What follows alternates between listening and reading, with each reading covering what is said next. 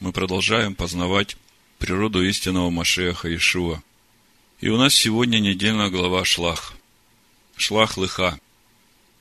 Переводят как «пошли от себя», но мне почему-то ближе к сердцу «пошли к себе».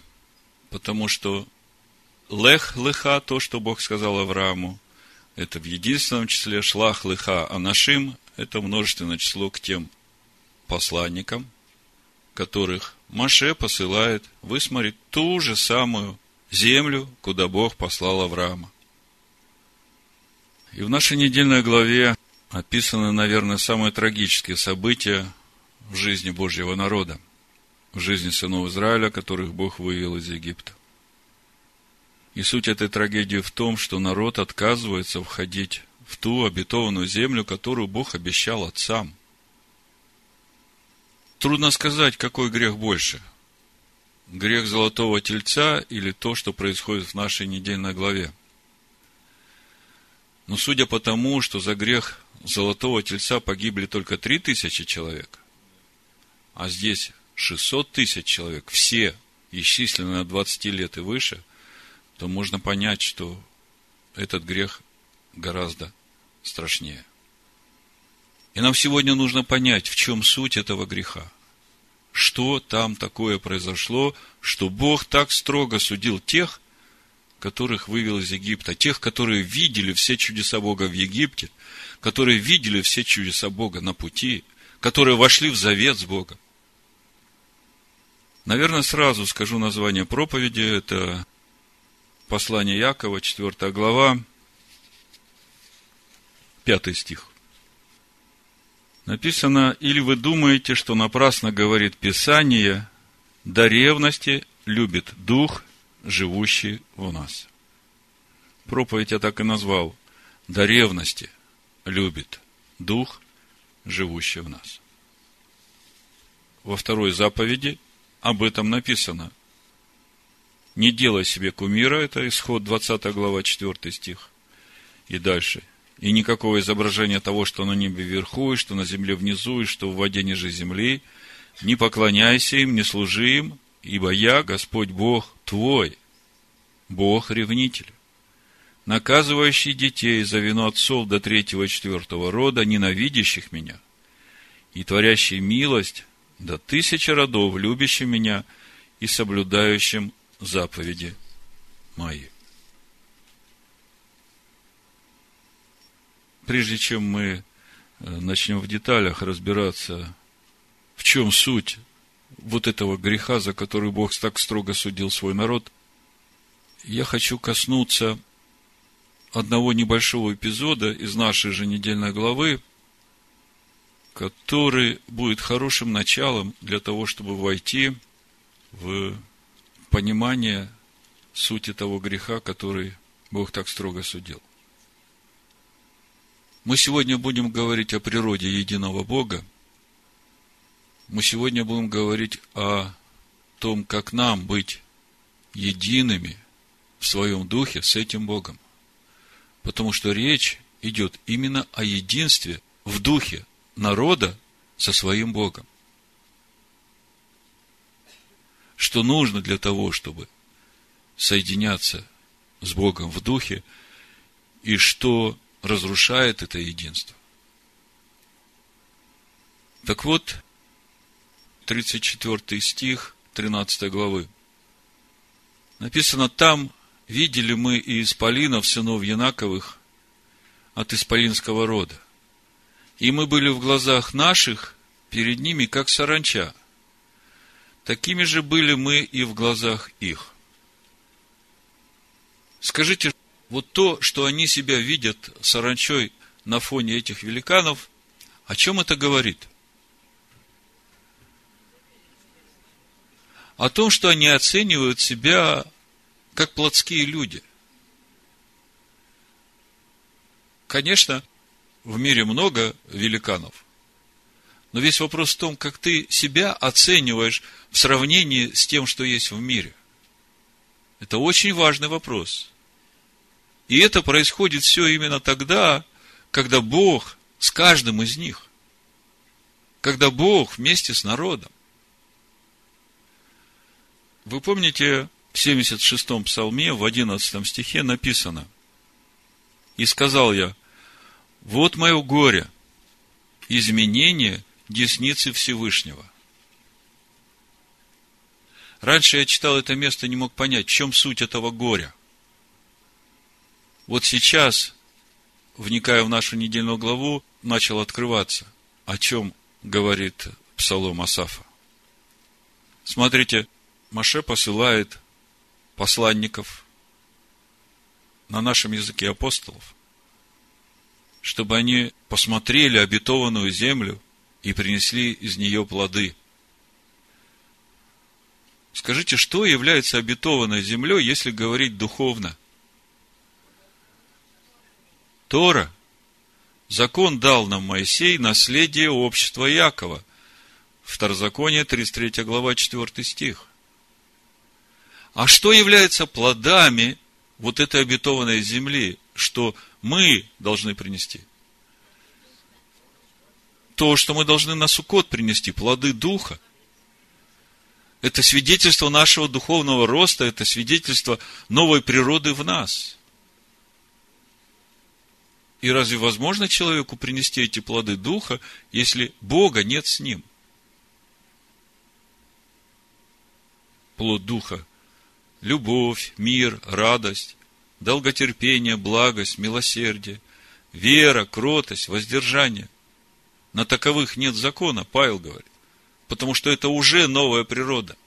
И это свидетельство того, что закон уже в тебе, поэтому закон тебя уже не судит – ты стал столпом и утверждением истины в Церкви Божией. Так вот, первый момент, мы были в глазах наших, как саранча, и это уже нехороший знак. Это говорит о том, что они сами по себе, они не ощущают своего единства с Богом. Вот вы, когда каждый день в течение недели выходите на работу или по делам, вы ощущаете свое единство с Богом? Фиксируйте себя на этом, потому что это очень важно. Дальше написано, такими же были мы в глазах их, вот этих великанов. Но понятно, что человек может себя ощущать э, таким незначительным, ничтожным в сравнении с теми, кто вокруг него. Но как они могут знать, какими они были в глазах э, этих великанов? Откуда они могли это знать? Более того, если мы смотрим книгу Егоша бен Нуна, когда Егоша бен Нун посылает двух разведчиков, и Рахав говорит, мы знаем, что ваш Бог, Он Бог на небе и Бог на земле, и вы навели на нас такой страх, что мы все трепещем перед вами. А тут приходят и говорят, мы в глазах их такие же. Вопрос, как так может быть? Послушайте, когда человек отделяет себя от Бога и смотрит на себя как на плотского, ничтожного и незначительного, то именно так на него смотрят и те, кто вокруг него. Это духовный принцип. Как ты себя оцениваешь и воспринимаешь, именно так тебя будут воспринимать те, кто вокруг тебя. То есть, когда ты дитё царя, когда ты осознаешь, кто ты в этом мире, тогда к тебе такое отношение будет. И ты не будешь думать о себе, что ты никчемный, ничтожный, ничего не значащий. Бог именно таких избрал, чтобы посрамить что-то значащих в этом мире.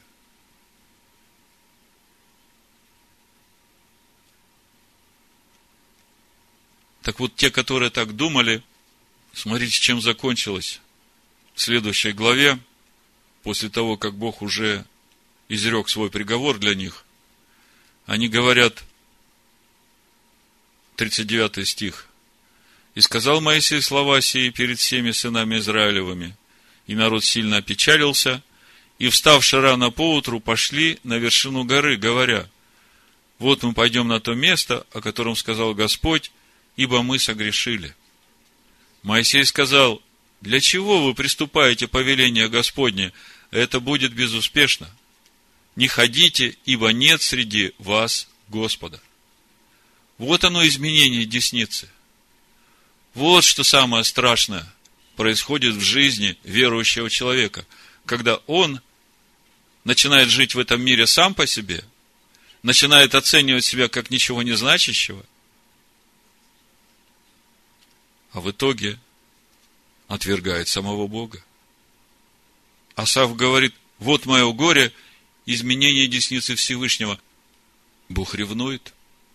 Бог ревнует, Он избрал вас. Он избрал каждого для того, чтобы жить в нас, ходить в нас, быть нашим Богом, а нам быть Его народом. Чтобы нам являть Его славу этому миру, чтобы нам быть светом этому миру. Давайте же посмотрим, в чем же суть самого греха, за что Бог так строго судил свой народ. Книга чисел, 14 глава, буду читать с 35 стиха. «Я, Господь, говорю, и так и сделаю со всем сим злым обществом, восставшим против меня». Обратите внимание, это общество восстало против Бога. Хотя они не восставали против Бога, они сказали, что мы не можем завоевать эту землю. Хотя их желание побить камнями Моисея и всех, кто был с Моисеем, поставить себе другого руководителя и вернуться в Египет, вот это уже ближе было к восстанию против Бога. Значит, восставшим против меня. В пустыне сей все они погибнут и перемрут.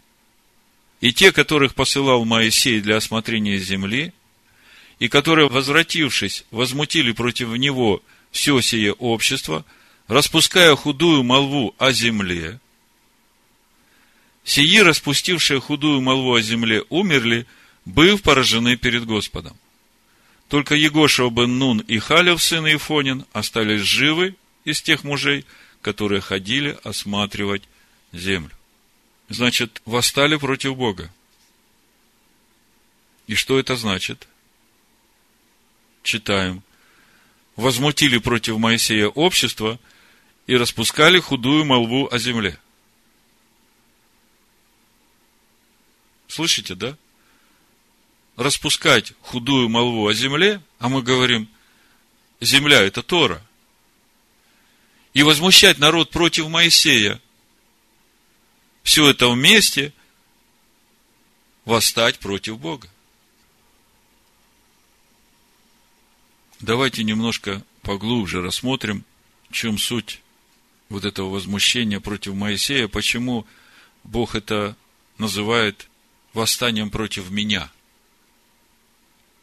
в первой книге царств, в восьмой главе, описывается одна история, когда народ захотел себе царя, такого же, как у всех других народов вокруг. Давайте прочитаем два стиха, шестой и седьмой. Первое царство, восьмая глава. И не понравилось слово сие Самуилу, когда они сказали, дай нам царя, чтобы он судил нас. И молился Самуил Господу. И сказал Господь Самуилу, послушай голоса народа во всем, что они говорят тебе, ибо не тебя они отвергли, но отвергли меня, чтобы я не царствовал над ними. Послушайте, когда народ отвергает того лидера, через которого Бог руководит народом, они отвергают самого Бога. Бог говорит, они восстали против меня, потому что возмутились против тебя, Моисей. Они восстали против меня, потому что они распускают худую молву о моей Торе.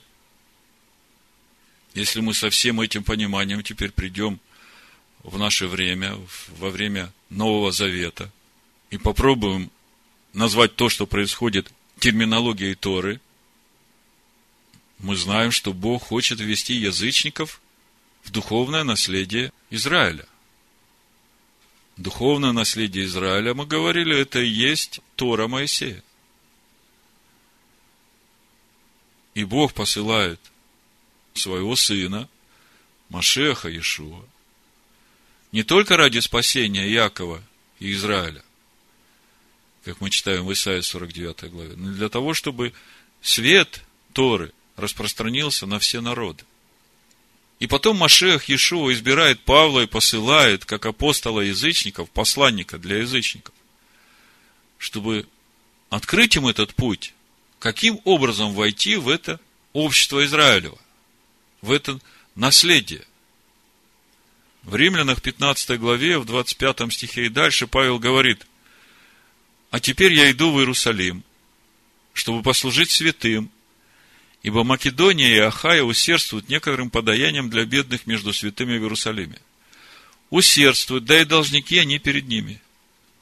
Ибо если язычники сделались участниками в их духовном, то должны и им послужить в телесном.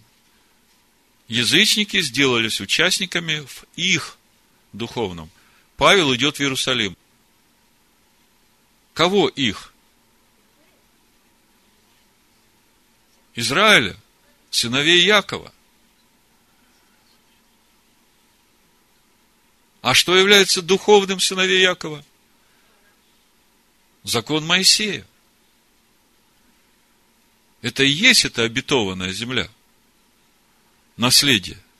Мараша и Якова. То же самое в 11 главе послания римлянам мы читаем об этом же 16 стиха. Если начаток свят, то и целое. Если корень свят, то и ветви. Если же некоторые из ветвей отломились, а ты, дикая маслина, привился на место, не на их место, а среди них, и стал общником корня и сока маслины, то не превозносись перед ветвями. Если же превозносишься, то вспомни, что не ты корень держишь, но корень тебя. Скажешь, ветви отломились, чтобы мне привиться? Хорошо. Они отломились неверием, а ты держишься верою. Не гордись, но бойся. И вот 21 стих, слушайте. Ибо если Бог не пощадил природных ветвей, то смотри, пощадит ли и тебя. Скажите, по какой причине Бог не пощадил природных ветвей? За то, что они восставали против Моисея и возносили хулу на святую землю. За это Бог отсек 600 тысяч человек сразу. Ибо если Бог не пощадил природных ветвей, то смотри, пощадит ли и тебя. Итак, видишь благость и строгость Божию, строгость к отпадшим, а благость к тебе, если прибудешь в благости Божией – иначе и ты будешь отсечен. Скажите, что нужно делать, чтобы прибыть в благости Божией?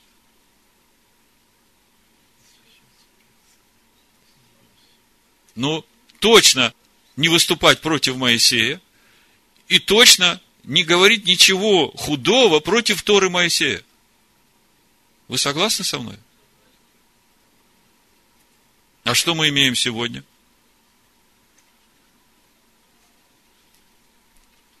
примерно 20 лет назад Дух Божий проговорил мне слово.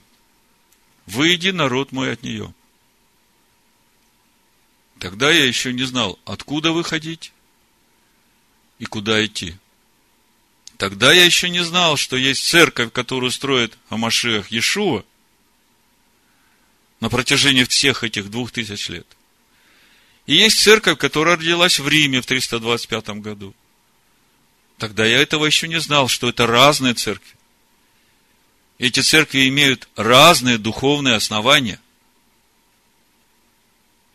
Церковь, которую строит Амашех Иешуа, имеет иудейское основание. С верой в единого Бога. Что значит иудейское основание? Это учение, данное Богом для научения своего народа. Так написано в Исходе, 24 главе, в 12 стихе. Скажите, Бог изменился с тех пор? Если Бог не изменился, то может измениться учение, которое Он дал? Нет. Когда Машех Ешо приходит в этот мир, он говорит, не думайте, что я пришел отменить или изменить что-то в Торе. Я пришел исполнить эту Тору. Я пришел наполнить ее духовным содержанием, пониманием того, как Бог хочет, чтобы мы исполняли эти заповеди, открыть вам это. И вся Нагорная проповедь Иешуа раскрывает нам духовную глубину Торы, заповедей Бога.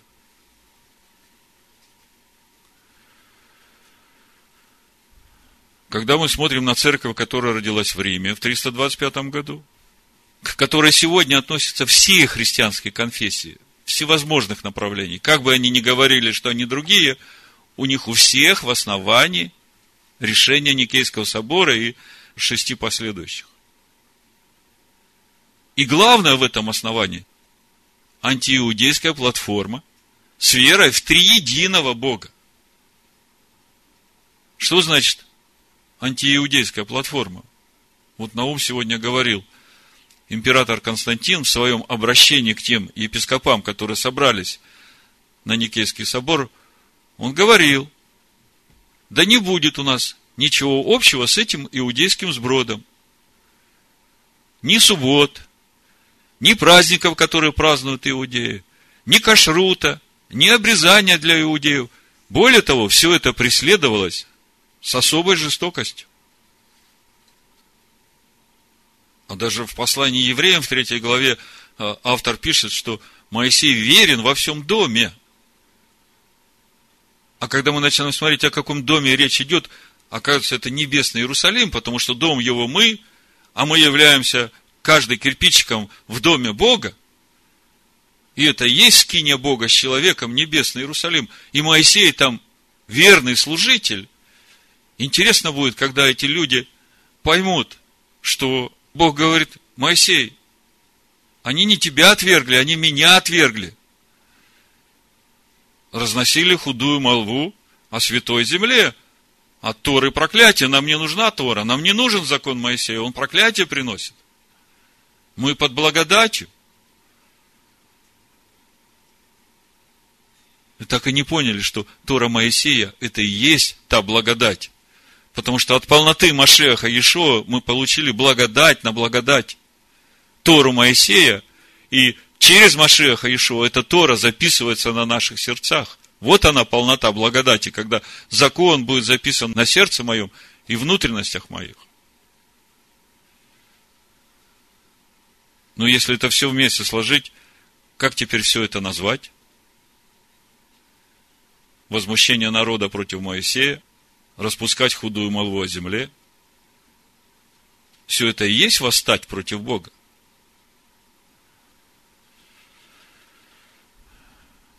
Числа 14 глава, еще раз прочитаю 35 стих, чтобы, может быть, кто-то услышит.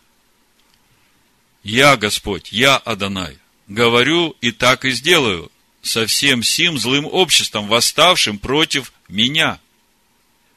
В пустыне сей все они погибнут и перемрут. В пустыне народов. И те, которых посылал Моисей для осмотрения земли, и которые, возвратившись, возмутили против него все сие общество, распуская худую молву о земле, сии, распустившие худую молву о земле, умерли, быв поражены перед Господом. Только Егошева бен Нун и Халев, сын Иефонин, остались живы из тех мужей, которые ходили осматривать землю. Почему же Халев остался живой? Ну, про Егоша бен Нуна понятно. Моисей знал о заговоре разведчиков. Моисей давал им возможность это уважаемые люди в народе. Это руководители народа. Это люди, почитаемые в своих коленах. И вот эти хорошие, добрые, уважаемые люди приходят к вам и говорят, знаете, вот тут вас учат неправильно. Есть другие откровения. Вот Копленд хорошо учит. Да тут не туда вас ведут. Тот, кто говорит против того, через которого Бог говорит, тот отвергает самого Бога. С Егоша ну, нам понятно. Моисей участвовал в его судьбе. Поменять имя – это поменять всю сущность человека. Был Ошия, стал Егоша. Бог спасает. А вот Халев, сын Иефонин, это пример для всех нас, достойный подражания. Числа 14 глава, в 24 стихе Бог говорит, но раба моего Халева, за то, что в нем был иной дух, и он совершенно повиновался мне, введу в землю, в которую он ходил, и семя его наследует ее. Интересно, что это за иной дух, который был в Халеве, который отличался от духа, который был во всех вот этих 600 тысяч человеках? Подумайте, один против 600 тысяч. Вот что значит, не следуй за большинством во зло один, устоявший в истине. Один, в котором был иной дух. И кто же это за иной дух? Если внимательно посмотреть, то это тот же самый дух, который был в Маше. Потому что Маше назван кратчайшим из людей. Кратчайший из людей это тот, который во всем повинуется Богу. И мы видим ту же самую характеристику Халева. Раб мой, Халев, совершенно повиновался мне, в нем иной дух. У Исаия в 63 главе в 11 стихе написано, Тогда народ его вспомнил древние дни Моисеевы. Где тот, который вывел их из моря с пастырем овец своих? Где тот, который вложил в сердце его святого духа своего? Вот он какой дух был в Моисее. Вот он какой дух в Халеве. Но для того, чтобы этот дух был в тебе, ты должен во всем совершенно повиноваться Богу. И сегодня как никогда важно и людям, которые приходят в нашу общину, и тем, которые услышали призыв Бога выйти из Вавилона – важно научиться хорошо отличать дух, который в Халеве, от всех других, которые с виду маскируются под этот же самый дух, под иудеев, а по сути не таковы. В первом послании Иоанна, в 4 главе, апостол Иоанн говорит, возлюбленные, не всякому духу верьте, но испытывайте духов, от Бога ли они – Потому что много лжепророков появилось в мире. Второй стих. Духа Божия. И духа заблуждения узнавайте так. Всякий дух, который исповедует Ишуа Машеха, пришедшего во плоти, есть от Бога. Дух, который исповедует Ишуа Машеха, пришедшего во плоти, это человек, имеющий дух Халева – Потому что исповедовать Машеха Иешуа, пришедшего во плоти, это значит исповедовать тот же самый образ жизни, то же самое мышление, те же самые чувствования, те же самые поступки, которые делал Машех Иешуа, живя в этом мире, явив собой человека по образу и подобию Бога. Вот что значит Дух, который исповедует Иешуа Машеха, пришедшего во плоти. Мы знаем, что Иешуа ни в чем не нарушил Тору. Исполнил все. А всякий дух, который не исповедует Иешуа Машеха, пришедшего во плоти, то есть не являет такой образ жизни, не есть от Бога. Но это дух Антихриста. о котором вы слышали, что он придет, и теперь есть уже в мире. Дети, вы от Бога и победили их. Ибо тот, кто в вас, больше того, кто в мире. Я вначале говорил, всегда проверяйте, с вами он или нет. Потому что нет ничего страшнее изменения десницы Всевышнего. Радуйтесь и благодарите Всевышнего за то, что Он всегда с вами – Ощущайте Его присутствие, являйте Его славу во всяком месте. Никогда не думайте себе, что вы саранча, что вы никчемные, что вы неудачники и никому не нужные. Тот, кто в вас, больше того, кто в мире. Он князь этого мира. Он славу этого мира отдает своим людям. Но тот, кто в нас, больше того, кто в мире. И боящихся его, он не лишает благ вы будете иметь все необходимое для вас, для жизни и благочестия. Довольствуйтесь этим и благодарите Бога за это. Потому что вы в этот мир пришли, ничего с собой не принесли. И вы уйдете из этого мира, ничего с собой не заберете. Единственное, что вы заберете, это то слово, которое вы растворите в своей душе. И это будет вашим спасением. Как же быть? с таким духом, как у Халева. Сегодня много еврейских мессианских служений, которые внешне стараются выглядеть как иудеи. И талиты там, и кипа, и даже свитки Торы выносят. И при этом триединый Бог у них. И аргументация очень такая умная, грамотная.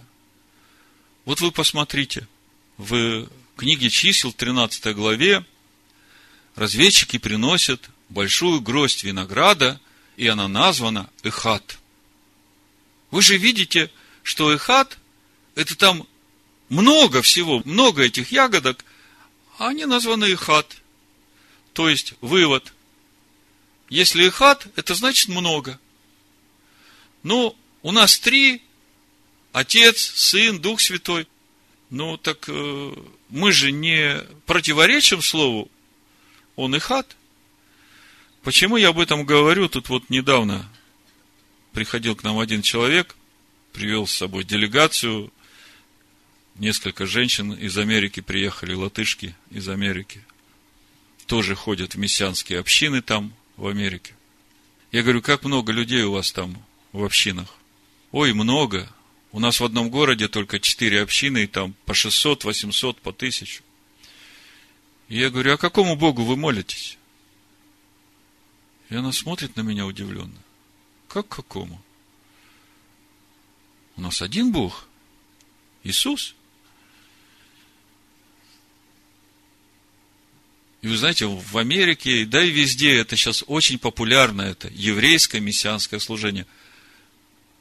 Внешний прикид иудейский, а основание, платформа та же самая с триединым Богом, с Рождеством Христовым, с хлебопреломлением, где пьют кровь, которая стекала с Иисуса на кресте. Скажите, это тот дух, который был в Халеве? Вы теперь можете различать духов? Вы теперь понимаете, насколько ревнует дух, который в нас, дух, который живет в Торе – Я понимаю, что Павел говорит, я могу сидеть в капище, и если пить и мне не повредит. Ну так это зрелым. А когда немощный это видит и притыкается, и начинает так же говорить, вот Копланд это хорошо, триединый Бог это нормально, он же и Я хочу сегодня немножко объяснить, что значит эхат. Чтобы вы смогли увидеть, как мы можем стать едиными с этим духом. Потому что в этом весь смысл нашего пути.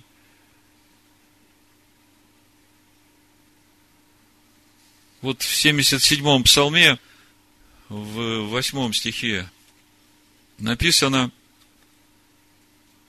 и не быть подобными отцам их, роду упорному и мятежному, неустроенному сердцем и неверному Богу духом своим. В 10 стихе, они не сохранили завета Божия и отреклись ходить в законе Его. Неверные Богу духом своим. Неверные Богу духом своим могут быть едины с Богом. Конечно, не могут. Потому что духовное единство происходит через уподобление. Бог, Он неизменен, Он свет, Он истина, Он любовь, живущая в истине.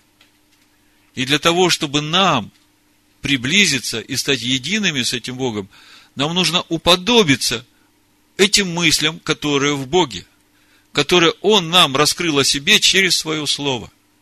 И когда мы их принимаем, когда мы их растворяем в себе, и когда мы это воплощаем в своей жизни и начинаем так жить, вот через это мы становимся едины с тем духом, который живет в Торе, в Слове Бога.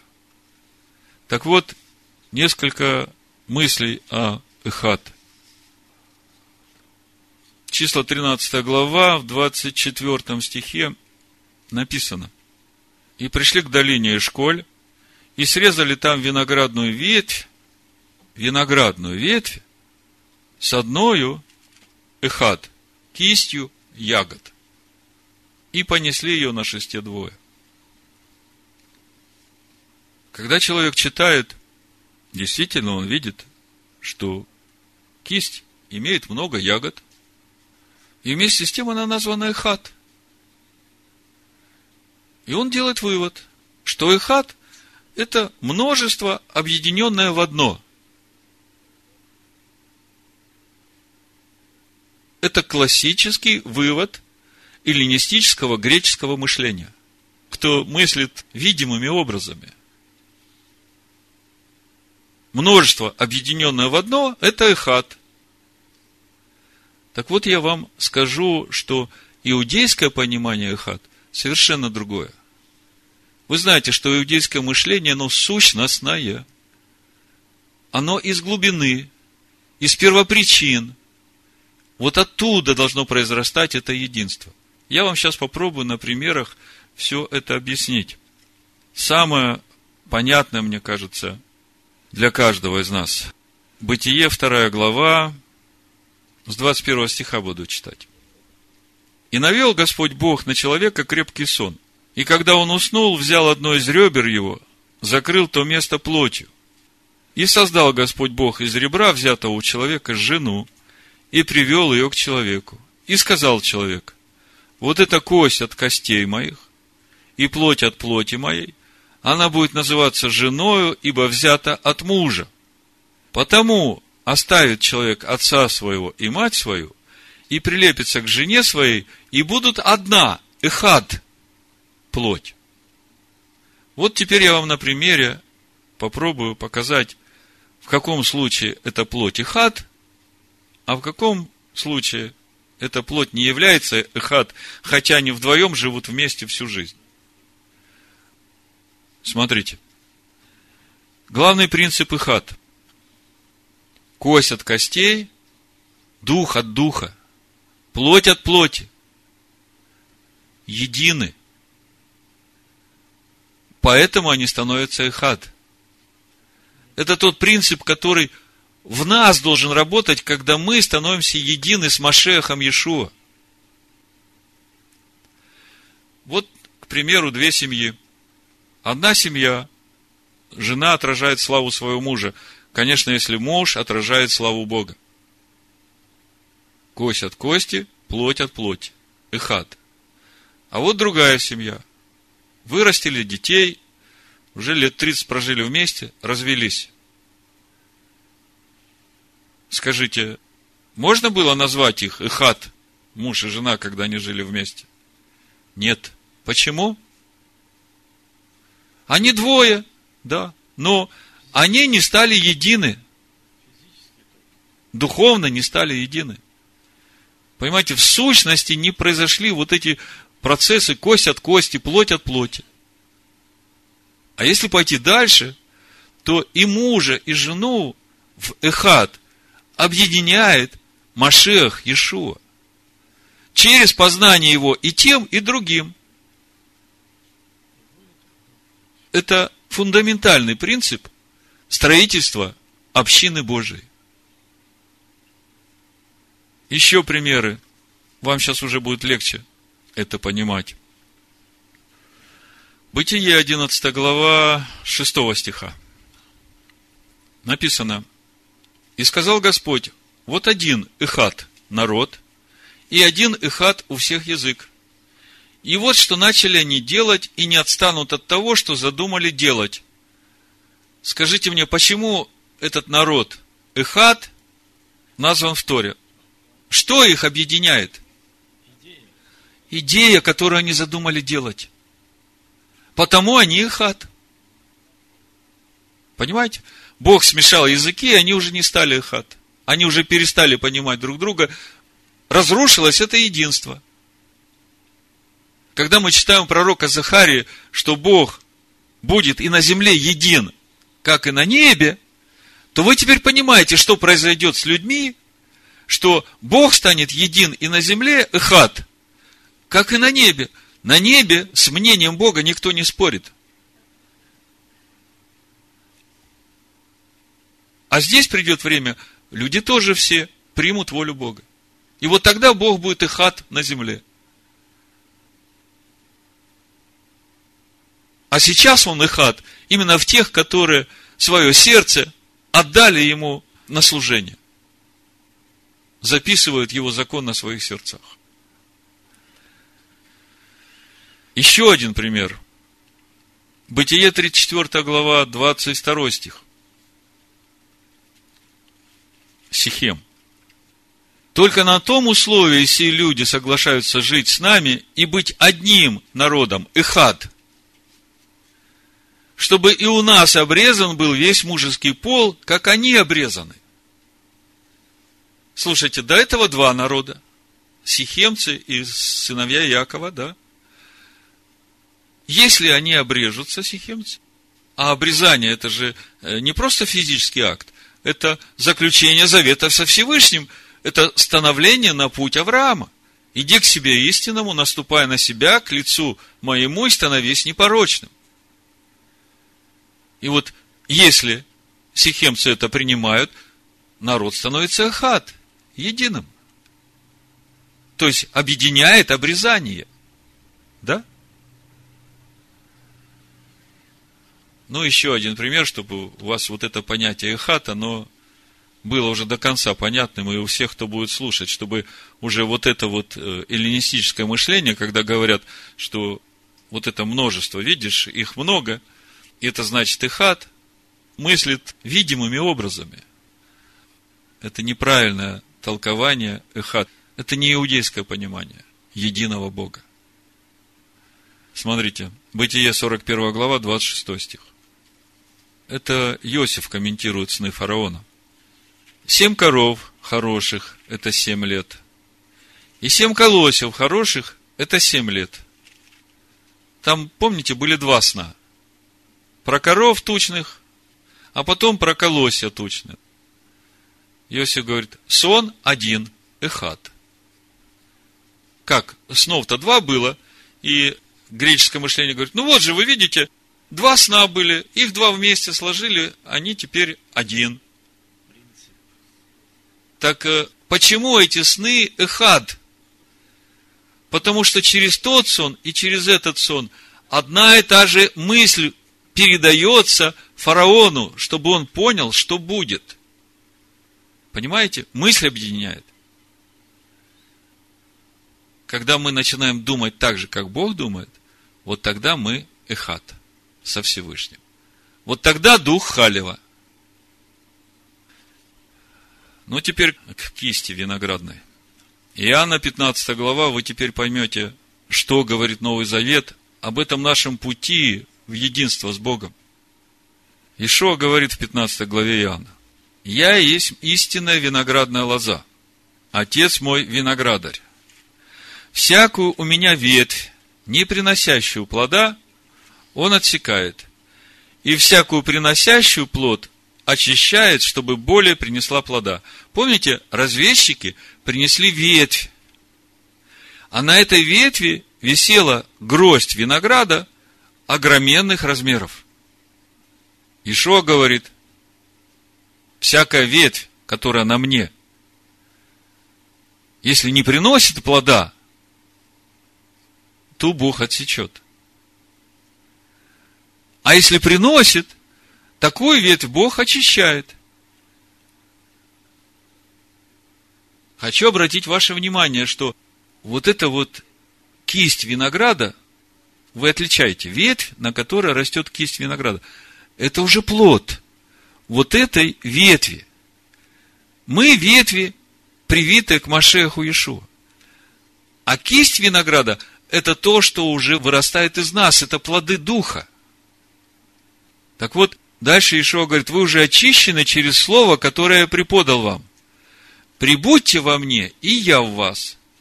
Как ветвь не может приносить плода сама собою, если не будет на лозе, так и вы, если не будете во мне. Я есть лоза, а вы ветви.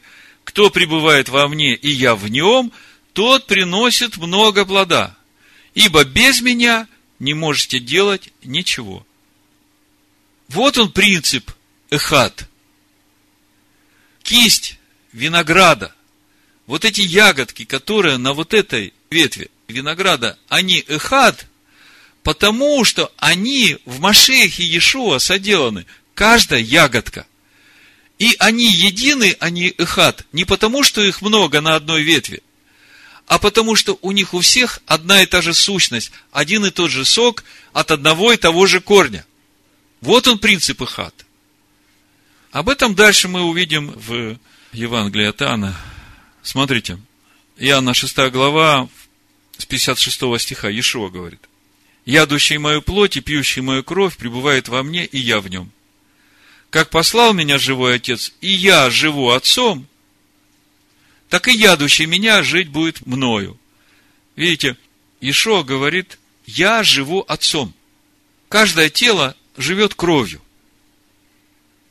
Если кровь из человека вытекает, то у него истекают силы, и у человека умирает. Ишо говорит, я живу Отцом.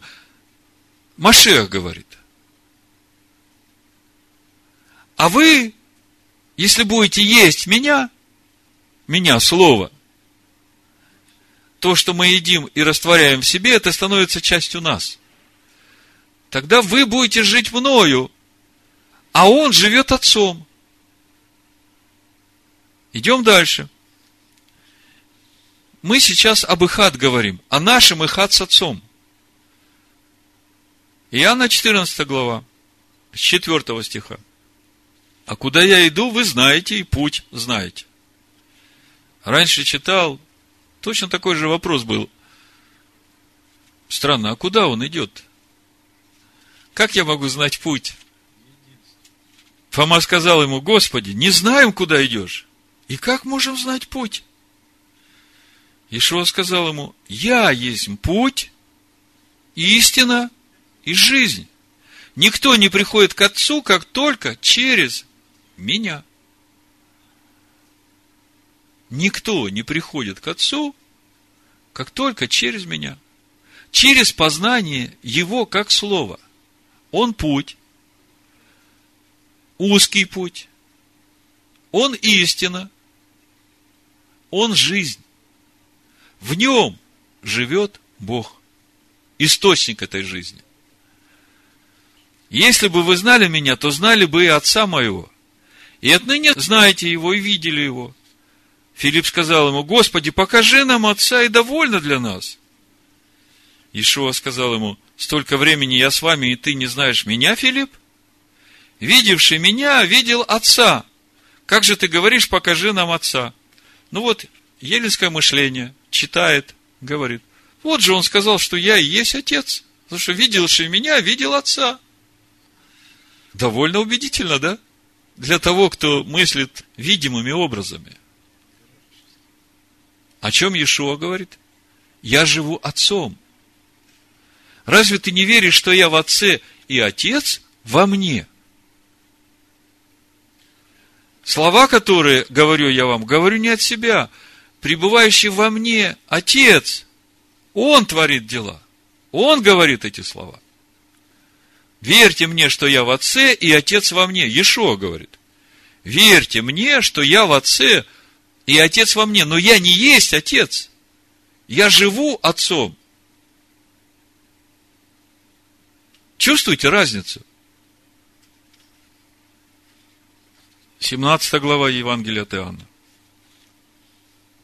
С 14 стиха. «Я передал им Слово Твое, и мир возненавидел их, потому что они не от мира, как и я не от мира. Не молю, чтобы Ты взял их из мира, но чтобы сохранил их от зла. Они не от мира, как и я не от мира. Освети их истину Твоею. Слово Твое есть истина. Как ты послал меня в мир, так и я послал их в мир. И за них я посвящаю себя, чтобы и они были освящены истиной. Чтобы и они были освящены истиной. Как происходит это освящение истиной?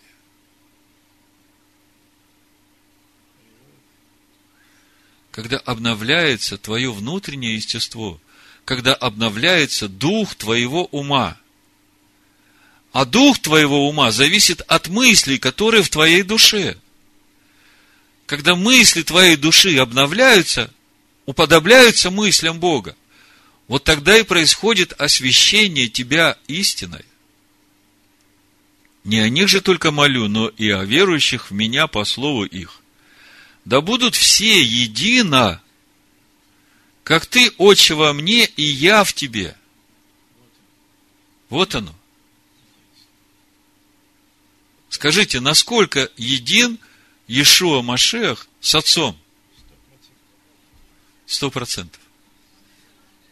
А скажите мне, чем отличается дух Машеха от духа Всевышнего? Тем, что у духа Машеха это сыновий дух, у него есть страх Господень. А во всем остальном ничем. Вот оно единство. То же самое единство должно быть и у нас. И это единство через Машеха, которого мы познаем. Да будут все едино, как ты, Отче, во мне, и я в тебе, так и они да будут в нас едино, да уверуют мир, что ты послал меня. И славу, которую ты дал мне, я дал им, да будут едино, как мы едино. Слушайте, он дает нам славу, такую же, которую Бог дал ему. А слава откуда? – от внутренней природы, от внутреннего содержания. 23 стих. Это духовная конструкция человека, рожденного свыше, имеющего дух Халева. Я в них, ты во мне. Машея говорит, я в каждом из вас, а во мне Всевышний. Вот она вся духовная конструкция каждого рожденного свыше человека. Я в них, и ты во мне, да будут совершены воедино. И да познает мир, что ты послал меня и возлюбил их, как возлюбил меня. То есть мы видим, что когда мы произносим молитву Шма Израиль, Адонай Элагейну, Адонай Эхат, то мы провозглашаем единство Бога и на земле, как на небе. Мы провозглашаем свое уподобление Машеху Иешуа. Мы провозглашаем воцарение Бога на земле. Вот почему Шма Израиль Адонай Элагейну Адонай Эхат является заповедью первой из всех. Потому что она включает в себя все заповеди, исполняя которые человечество придет к этому состоянию эхат со Всевышним. Вы успели, я несложно. Мы об этом говорили.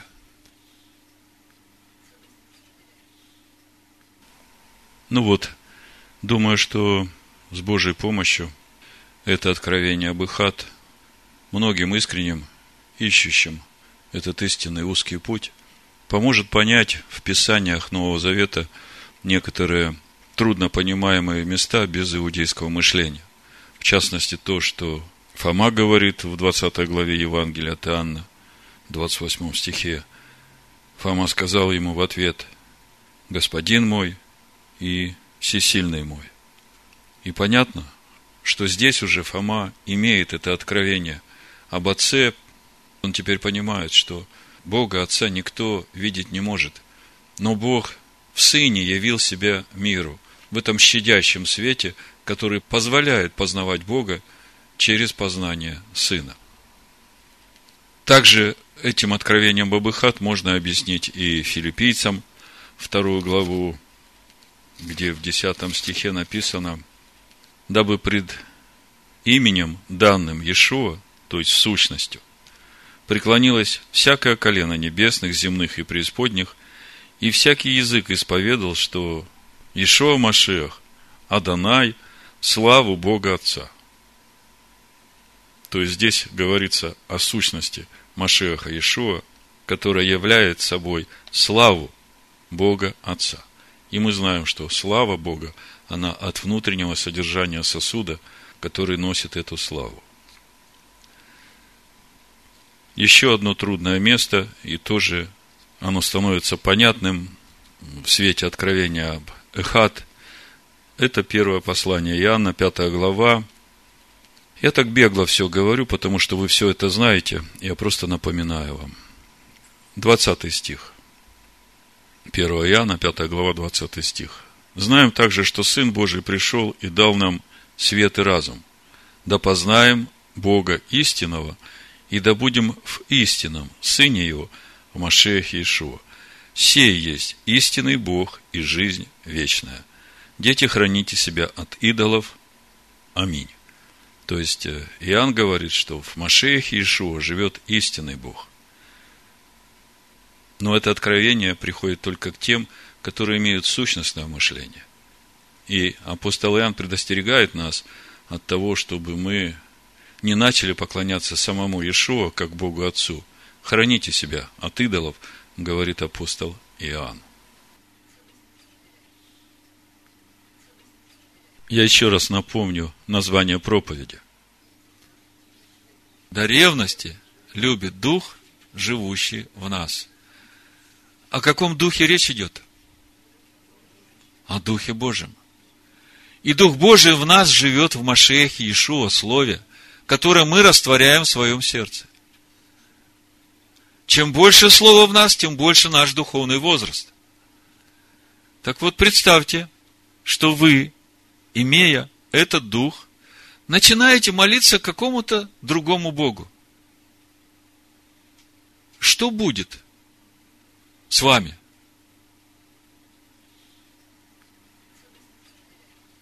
Ну вот зайдите в христианскую церковь сегодня, римскую, любую. Там все молитвы обращены к Иисусу Христу, к тому Иисусу, который отменил Тору. И вы присоединяетесь к этой молитве. Слушаете христианское радио. И присоединяетесь к этой молитве. Что вы делаете? Вы открываете двери внутрь себя для вашего поражения – до ревности любит Дух, живущий в нас. Он единый Бог. И Он славы своей не даст никому. Вот смотрите, я подобрал несколько мест, как апостолы молились. Вот смотрите, Римлянам первая глава, Павел, восьмой стих. Прежде всего благодарю Бога моего через Ишуа Машеха за всех вас. Кого Павел благодарит? Бога. Через кого? Через Машеха Ишу. То есть, все благодарение Богу через Машеха Ишуа. Римлянам 14 глава, 24 стих, 26. Павел молится.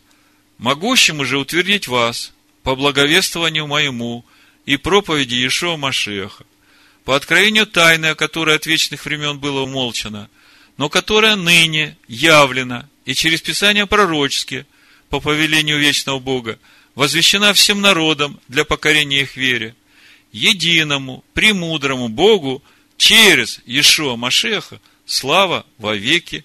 Аминь. Кому молится Павел? Единому премудрому Богу через Машеха Иешуа слава во веки. Аминь. Апостол Петр, 4 глава, 11 стих. Говорит ли кто? Говори, как слова Божии. Служит ли кто? Служи по силе, которую дает Бог, дабы во всем прославлялся Бог через Ишуа Машеха, которому слава и держава во веки веков. Аминь. Послание евреям 13.15. Итак, будем через него, Машеха, непрестанно приносить Богу жертву хвалы, то есть плод уст, прославляющих имя Его. 13 глава послания евреям, 20 и 21 стих. Бог мира, воздвигший из мертвых пастыря овец великого, кровью завета вечного, Господина нашего, Иешуа, Машеха, да усовершит вас во всяком добром деле к исполнению воли Его, производя в вас благоугодное Ему через Машеха Иешуа, Ему слава во веки веков. Аминь. Колоссянам 3 глава 17 стих. Павел говорит, и все, что вы делаете, словом или делом, все делайте во имя Господина нашего Ишуа Машеха, благодаря через Него Бога и Отца. Филиппийцам 4 глава с 19 стиха.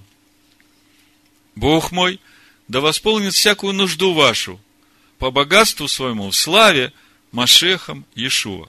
Богу же и Отцу нашему слава во веки веков. Аминь. И в заключение я хочу коснуться еще одной очень важной темы, о которой говорит наша недельная глава. Это числа 15 глава. И на первый взгляд кажется, что эта глава ну, совсем не имеет отношения к тому, что говорилось в предыдущих главах. А мы помним, что главный вопрос, который мы обсуждали сегодня, разбирая нашу недельную главу, это суть того греха, который совершил народ, за который Всевышний так строго судил вышедших из Египта. И мы увидели, что главные причины, по которым Бог так строго судил, это то, что они говорили против Моисея и говорили плохо об обетованной земле. Так вот, числа, 15 глава, прочитаю несколько стихов и потом объясню, какое это имеет отношение ко всему, о чем мы говорили раньше. С первого стиха. «И сказал Господь Моисею, говоря, объяви сынам Израилевым и скажи им, когда вы войдете в землю вашего жительства, которую я даю вам, и будете приносить жертву Господу всесожжения или жертву заколаемую от волов или овец во исполнение обета или по усердию, или в праздники ваши, дабы сделать приятное благоухание Господу, тогда приносящий жертву свою Господу должен принести в приношение от хлеба десятую часть эфы пшеничной муки, смешанной с четвертой частью гина елея, и вина для возлияния приносить четвертую часть гина при всесожжении и при заколаемой жертве на каждого агнца. На первый взгляд, э, даже непонятно, почему Бог здесь об этом говорит. Но первое, что мы видим, речь идет о всех вошедших в обетованную землю, то есть в духовное наследие сыновей Якова. А второй момент, как бы в книге Левит, в первой главе мы изучали о жертве всесожжения, и там подробно написано, как ее приносить, чтобы приобрести благоволение от Всевышнего во очищение грехов. Во второй главе мы читали о том, как приносить хлебную жертву. И дальше речь идет о мирной жертве и жертве по обету. И нигде не говорилось о том, что эти жертвы всесожжения, мирные жертвы и по обету нужно приносить одновременно с хлебом, елеем и вином. И вот в этой главе говорится, что это все нужно приносить одновременно. И дальше, когда мы читаем можно увидеть эту связь. Чем больше приносится жертва, тем больше хлебное приношение, тем больше елея и тем больше вина. И в заключении этого закона, этого повеления Всевышнего в 16 стихе сказано «Закон один и одни права да будут для вас и для пришельца, живущего у вас». О чем же говорит здесь Всевышний? Ну, давайте я сначала дочитаю до конца, и потом мы вместе попробуем понять, что здесь нового, в чем суть этого повеления, которое дает Всевышний вот именно сейчас, когда Бог вынес приговор всем, которые отказались входить в обетованную землю. Я еще раз говорю, что эта глава, она напрямую связана с теми событиями, которые были в предыдущих главах. А принося овна, приноси в приношение хлебное две десятых части эфы пшеничной муки, смешанной с третьей частью гина елея. И вина для возлияния приноси третью часть гина в приятное благоухание Господу. Если молодого вала приносишь во всесожжение или жертву заколаемую во исполнение обета или в мирную жертву Господу, то вместе с валом должно принести приношение хлебного три десятых части эфы пшеничной муки, смешанной с половиной гина елея, и вина для возлияния приноси полгина в жертву. Приятно благоухание Господу. То есть мы видим, размер жертвы увеличивается, и я так понимаю, речь идет о духовном росте – нашем духовном росте, потому что жертва всесожжения – это посвящение нашей души на служение Всевышнему. И мы видим, что чем больше духовный рост человека, тем больше должна быть вот эта часть пшеничной муки, которая приносится, елея и вина. Так делай при каждом приношении вала и овна, и агнца из овец или коз. По числу жертв, которые вы приносите, так делайте при каждой по числу их. 13 стих всякий туземец так должен делать это, принося жертву в приятное благоухание Господу. если будет между вами жить пришелец, или кто бы ни было среди вас в роды ваши, принесет жертву приятное благоухание Господу, то и он должен делать так, как вы делаете. Для вас общество Господне, и для пришельца, живущего у вас, устав один, устав вечный, в роды ваши – что вы, той пришелец, да будет перед Господом. Закон один и одни права, да будут для вас и для пришельца, живущего у вас. Другими словами, жертва, которую мы приносим Всевышнему, жертва всесожжения, мирная жертва, она имеет ценность в глазах Бога, если мы с этой жертвой приносим хлебное приношение. Мы помним, что хлебное приношение из муки тонкого помола – то есть, это слово, которое мы размололи, разжевали, очень мелко разобрали в деталях до каждой йоты, полито елеем. А мы знаем, что елей – это премудрость Божия, которая истекает из этого слова, которая наполняет тех, которые познают это слово. То есть, Всевышний говорит, когда ты приносишь в благоухание жертву всесожжения Богу, то чтобы она была угодна Богу, когда ты уже будешь в обетованной земле, то ты обязательно с этим посвящением своей души должен приносить уже вот это благоухание, познание меня через Слово. А дальше написано и вино в возлияние. Мы знаем, что вино – это плод виноградной лозы, и мы сегодня уже говорили, разбирая 15 главу Евангелия от Иоанна, о том, что ветви, они приносят плод, если пребывают на самой лозе, которая является Машех Иешуа. И сами эти кисти виноградной лозы свидетельствуют о вот этих плодах духа, которые имеет человек. То есть, вместе с жертвой всесожжения человек должен принести в жертву Господу познание, слово, и еще и плоды познания, то есть обновление духа ума, вот эти плоды духа, мир, любовь, радость, долготерпение, благость, милосердие, вера, кротость, воздержание. То есть, Бог говорит, вот когда вы придете в обетованную землю, чтобы у вас не случилось того, что произошло вот с этими разведчиками и с этими людьми, которые поверили этим десяти разведчикам, 600 тысяч человек, чтобы с вами этого не случилось, вы должны каждый день, постоянно приносить мне в жертву не только посвящение вашей души, но и познание меня, и еще и плоды Духа, чтобы я это видел. И праздники Господни именно так и устроены, чтобы мы с праздника Песах, через праздник Шивоот, празднику Суккот, приносили Всевышнему эти плоды Духа, которые являются свидетельством нашего познания Слова Божьего. И Всевышний здесь говорит, закон один и одни права, да будут для вас и для пришельца, живущего у вас. А в 15 стихе написано, для вас общество Господне, и для пришельца, живущего у вас, устав один, устав вечный в роды ваши, что вы, то и пришелец, да будет перед Господом.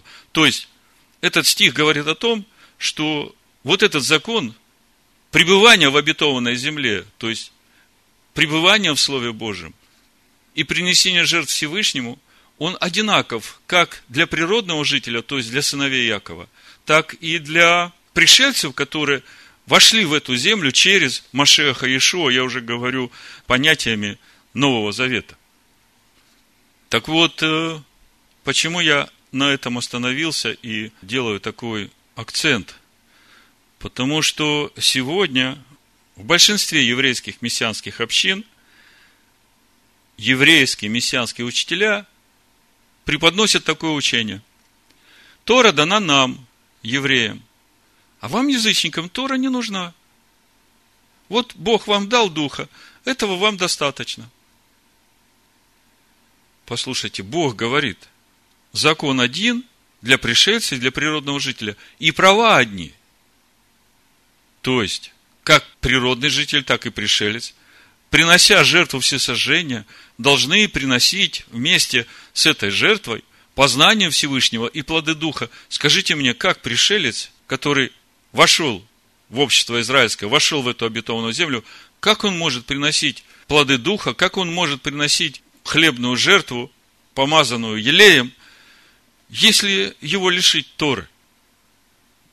Если его лишить, в общем-то, этого наследия, этой обетованной земли. То есть, это явное противоречие этой заповеди, которую Всевышний дал на все роды для общества Господня, как мы читаем в Торе. Если посмотреть на всю эту ситуацию глазами Нового Завета, то мы тоже видим, что апостол Павел в посланиях Ефесян в 4 главе говорит о том, что все мы должны расти в меру полного возраста Машеха. Через познание Машеха, это понятно. И где же его познавать, истинного Машеха, если не в Торе? Мы ведь э, постоянно говорим о том, что в 10 главе первого послания Коринфян Павел говорит о том, что из Машеха, последующего духовного камня, течет Тора Моисея, которая является этой духовной пищей, духовным питьем, которое нам надо есть и пить и растворить верой. Потому что если мы не растворим, то мы будем также отсечены от природной маслины, как и те, которые противились Моисею и говорили хулу на Тору. А во 2 Коринфян 5 главе, 15-16 стихе мы читаем о том, что отныне мы Машеха по плоти не знаем.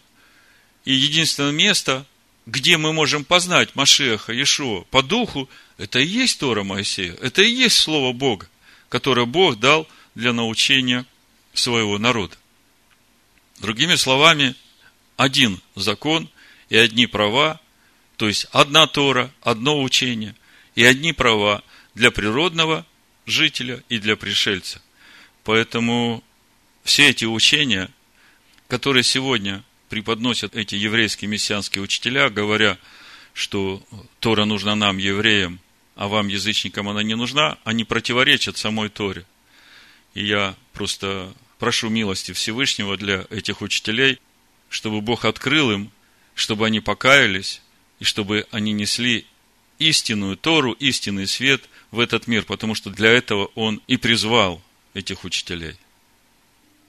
Самое важное из всего этого, чтобы вы увидели, что Бог, Он Бог-ревнитель. Он своей славы не дает никому. И все, что Он делает, Он делает для того, чтобы нам стать едиными с Ним. Для этого вводит нас Он, царство возлюбленного Сына Своего, в Слово. И дает нам дух премудрости, откровения, чтобы мы познавали это Слово. И через это мы соединяемся с Ним. Поэтому помните всегда, что Он с вами, что Он за вас, и что Он очень ревнует. Да благословит Всевышний всех нас новыми откровениями познания Его в имени Амашеха Иешуа. Амин. Амин. Амин. Амин. Амин. Амин. Амин. Амин.